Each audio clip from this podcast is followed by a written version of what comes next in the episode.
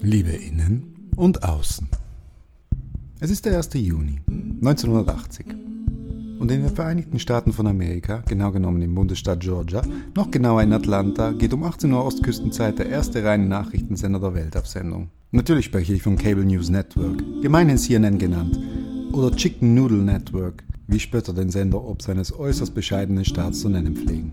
Lang ist es her, spätestens mit der im Nachhinein äußerst kritisch betrachteten Berichterstattung aus Kuwait und Irak während des Zweiten Golfkrieges wird der Sender zur globalen Marke. Gegründet von Medienunternehmer Ted Turner, der als erster die Mechanismen der Unterhaltungsbranche auf die Informationssparte überträgt, operiert CNN gerne mit Breaking News, schlagenden Neuigkeiten welche das laufende Programm unterbrechen, um den Zuschauer mit dem Neuesten vom Neuen zu informieren und zu fesseln. Es gibt allerdings auch Menschen, die das anders sehen.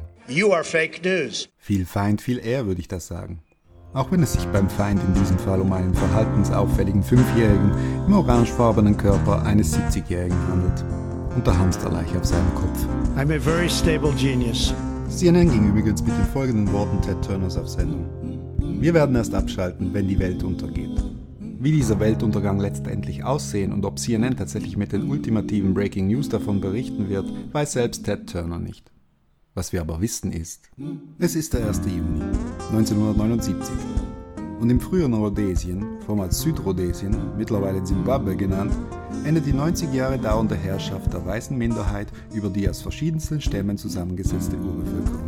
Dieses äußerst dunkle Kapitel in der auch ansonsten blutbefleckten Kolonialgeschichte Britanniens wurde geprägt von einem Mann im Besonderen, Cecil Rhodes, Spross eines anglikanischen Pfarrers, der als junger Mann seiner Tuberkulose wegen in das bekömmlichere Klima Südafrikas geschickt wurde. Zwischen England und Afrika hin und her pendelnd, wuchs Rhodes zum ruchlosen Geschäftsmann heran, der in Bezug auf Ausbeutung, Unterdrückung und Ermordung der schwarzen Bevölkerung keinerlei Skrupel kannte und schließlich zum Premierminister der Kapkolonie ernannt wurde. Rhodes sah die Briten als erste Rasse der Welt an und träumte davon, die gesamte angloamerikanische Welt unter einer gemeinsamen imperialen Regierung zu vereinigen. Are you fucking crazy? Huh? Hätten sich Rhodes Ideen durch und umsetzen lassen, würden dann Alt- und Nähe-Nazis und ähnliches Gesocks heute den Arm heben, dabei mit abgespreiztem kleinen Finger eine imaginäre Teetasse zum Mund führen und ein platziertes Hail Cecil zum Gruß verwenden? Keine Spekulation eines Narren. Aber narrensicher steht fest, es ist der 1. Juni 1964 und in Deutschland tritt eine Änderung der Straßenverkehrsordnung in Kraft, welche Fußgängern auf einem Zebrastreifen Vorrang vor motorisierten Verkehrsteilnehmern einräumt. Aber seien wir ehrlich, nur ein Narr würde abstreiten, dass Autos die dominierende Lebensform auf unserem Planeten sind.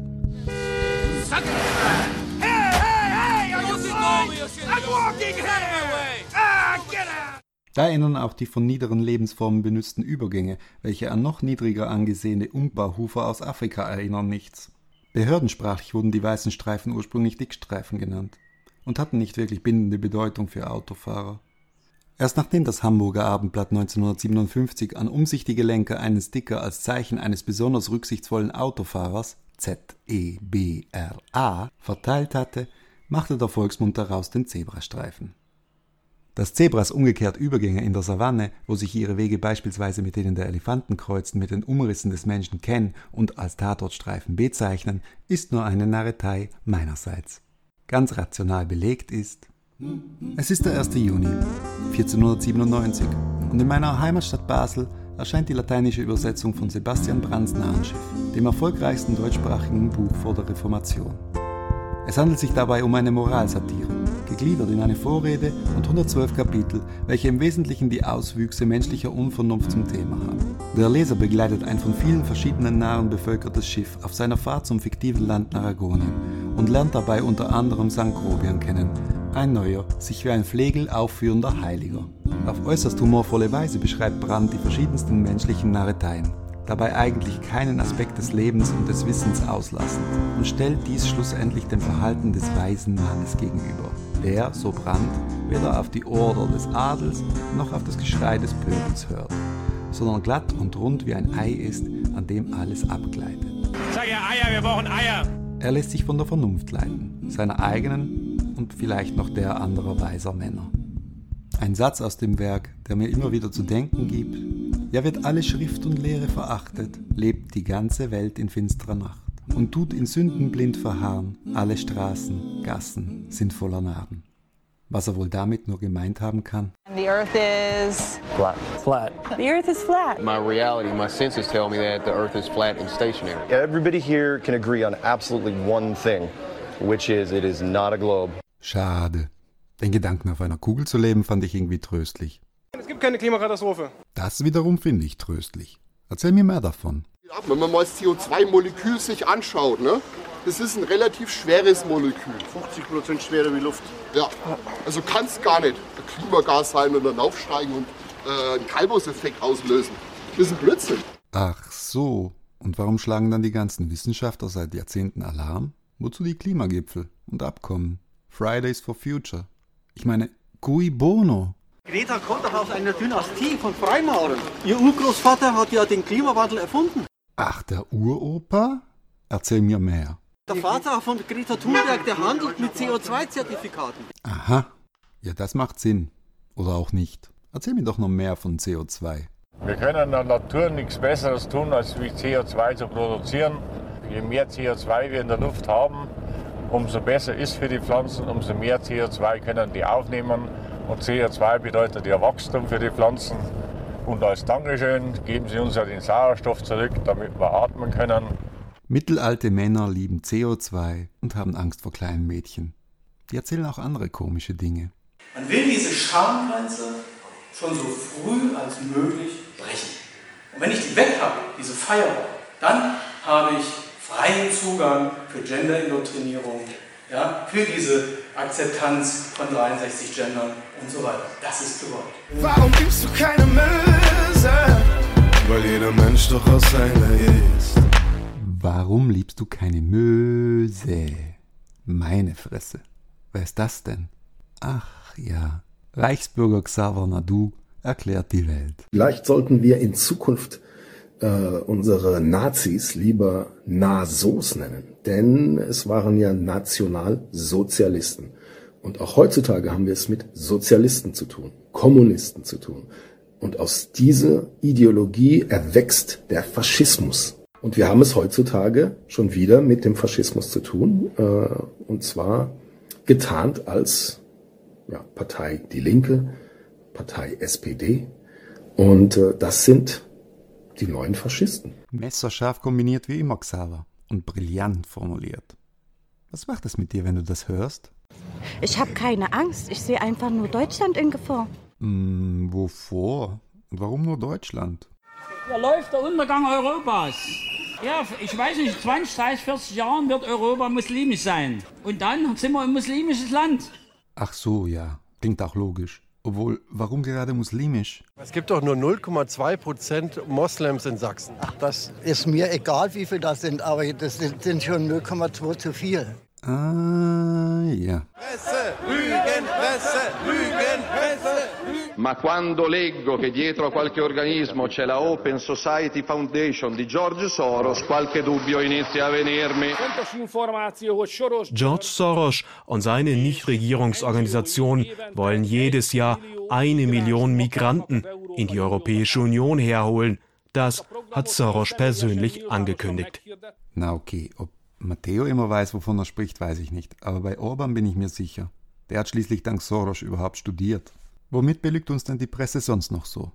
Es gibt keine wirkliche Meinungsfreiheit mehr, sonst hätten wir in den Medien eine ganz andere Diskussionskultur. Es gibt und gab keine Pandemie mit nationaler Tragweite. Verflucht. Ich meine, Meinungsfreiheit ist mir ja wurscht. Aber wenn es keine Pandemie gab, was zum Henker sitze ich dann seit anderthalb Jahren daheim rum?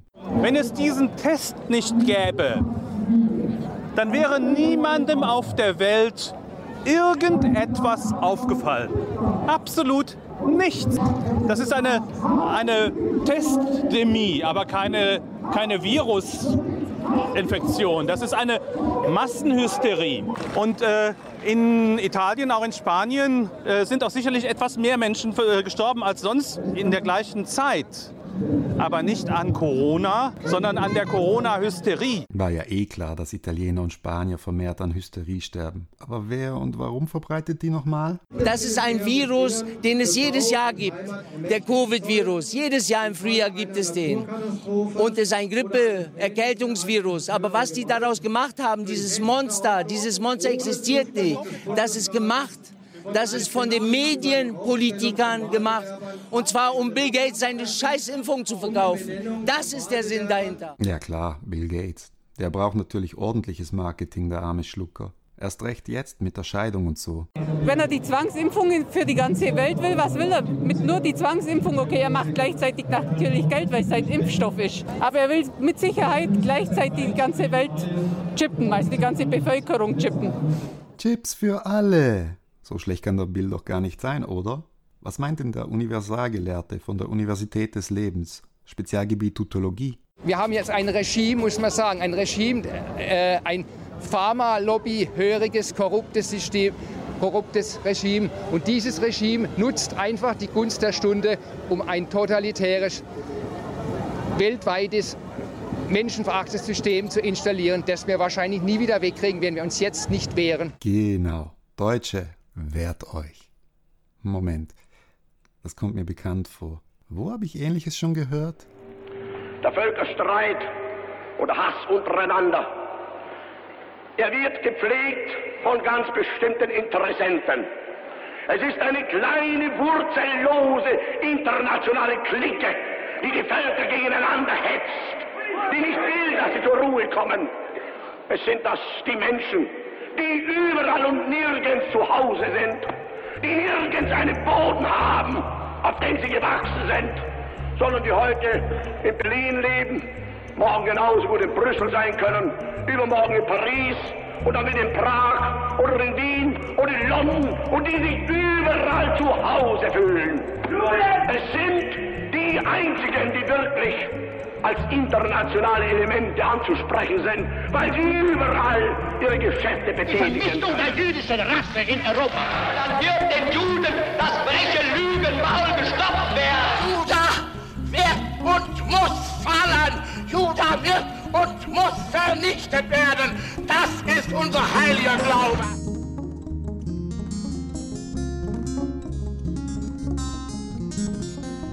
Es ist der 1. Juni 2021. Es ist der 152. Tag des Jahres und somit fehlen noch 213 Tage, bis auch dieses Jahr des Herrn sein Ende findet. Und ich möchte hier verflucht nochmal eine sehr persönliche Klammer öffnen. Als im März des vergangenen Jahres der erste Lockdown kam, wurde ich von Facebook, dessen Regelkonsument ich damals noch war, wegen meines fehlenden Klarnamens gesperrt. You're out, Tom. Den ersten Monat der Pandemie verbrachte ich in Klausur. Viel Sport, viel Gitarre spielen, Radionachrichten und komplette Abstinenz von jeglichen sozialen Medien. Dabei hatte ich die ganze Zeit die Aufrufe vor Augen, welche zum Beginn der Pandemie auf Facebook gepostet und geteilt worden waren. Zum Zusammenhalt, zu Applaus am offenen Fenster, zu Kerzen der Solidarität. Vielleicht sind wir uns doch näher, als ich gedacht hatte. Let's come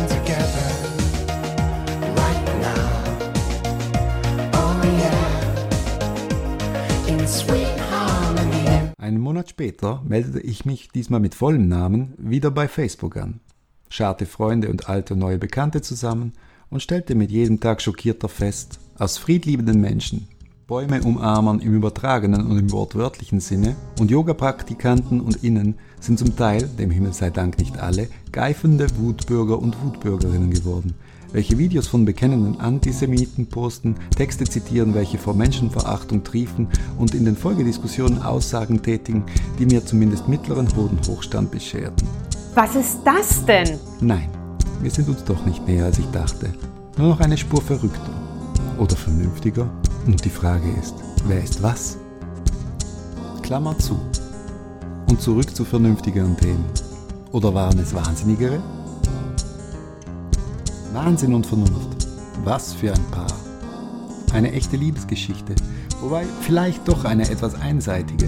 Was wäre denn die Vernunft ohne den Wahnsinn, wenn sie ihn nicht als solchen erkennen und definieren und sich selbst als negativ davon in eine Position des Urteils erheben könnte? Der Wahnsinn kommt ohne all das aus. Er benötigt keine Selbstdefinition und wahrscheinlich auch keine Vernunft.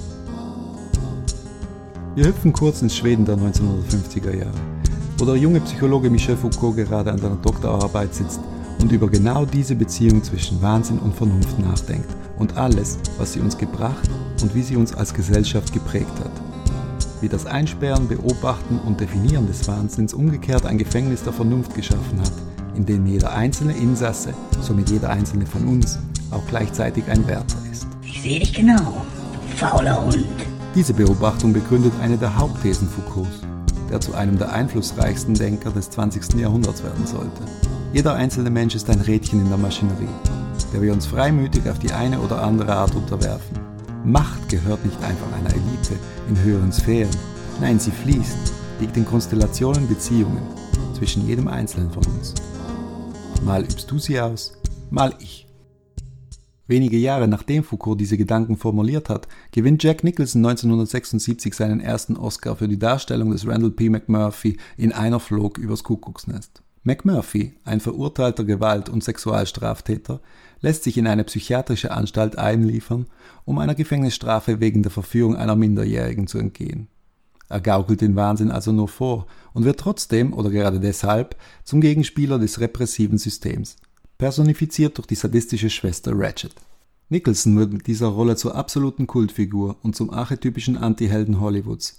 Und ein paar Jahre später, mit seiner Darstellung des Jack Torrance in Stanley Kubricks The Shining, zu dem Gesicht eines Mannes, der die Schwelle zwischen Vernunft und Wahnsinn überschreitet. Here's Johnny! Zerrissene Charaktere, die große Spezialität dieses Schauspielers, der 1937 in einer miefigen Kleinstadt New Jerseys geboren wird, hochbegabt und verhaltensauffällig, der sich mit 17 das Geld für ein Auto leiht und damit nach Hollywood fährt, um Schauspieler zu werden. Ein Traum, den er mit äußerst bescheidenem Erfolg zu verwirklichen versucht, weil er einfach in kein gängiges Hollywood-Schema passen will. Keine klassische Schönheit wie Marlon Brando, aber auch kein erotisch düsterer Anti-Held wie James Dean ist. Mit Anfang 30 will er die Schauspielerei schon aufgeben, um Drehbücher zu schreiben und Regie zu führen. Doch dank seiner Darstellung eines alkoholsüchtigen Anwalts in Easy Rider wird Nicholson unverhofft doch noch zum Star. Here's the first of the day, fellas. To old D.H. Lawrence.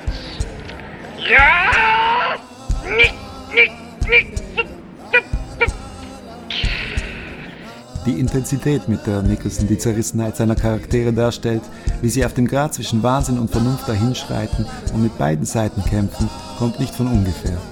Es ist seine eigene Zerrissenheit. 1974 erfährt er, dass seine Mutter eigentlich seine Großmutter und seine große Schwester tatsächlich seine leibliche Mutter sind. Was für ein Filmriss das wohl für die meisten von uns wäre. That's what being crazy is. And I'm senseless, out of it, gone down the road wacko. But no more, no less. Was macht Nicholson?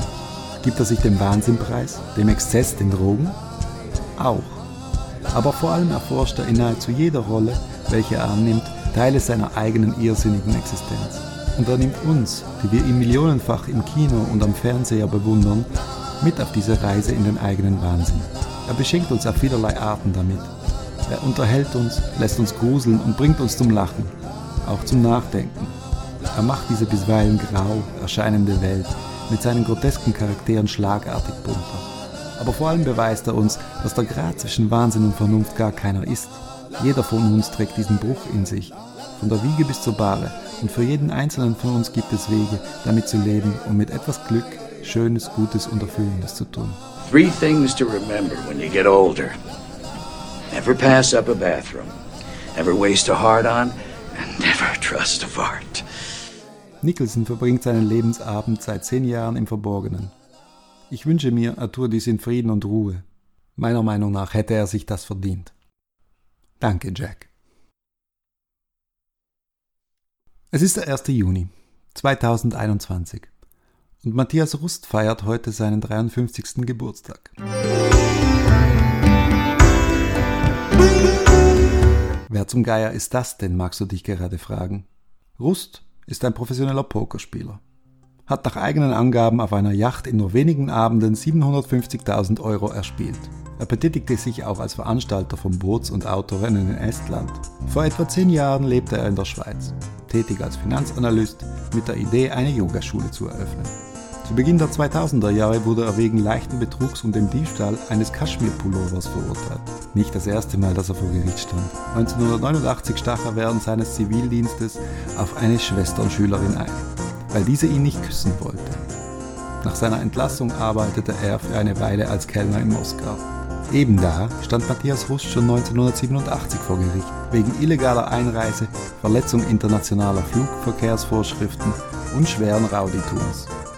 1987 ist Matthias Rust als 19-Jähriger mit seiner Cessna 172, nachdem er über den Roten Platz in Moskau geflogen war, mitten auf der großen Moskwa-Brücke gelandet.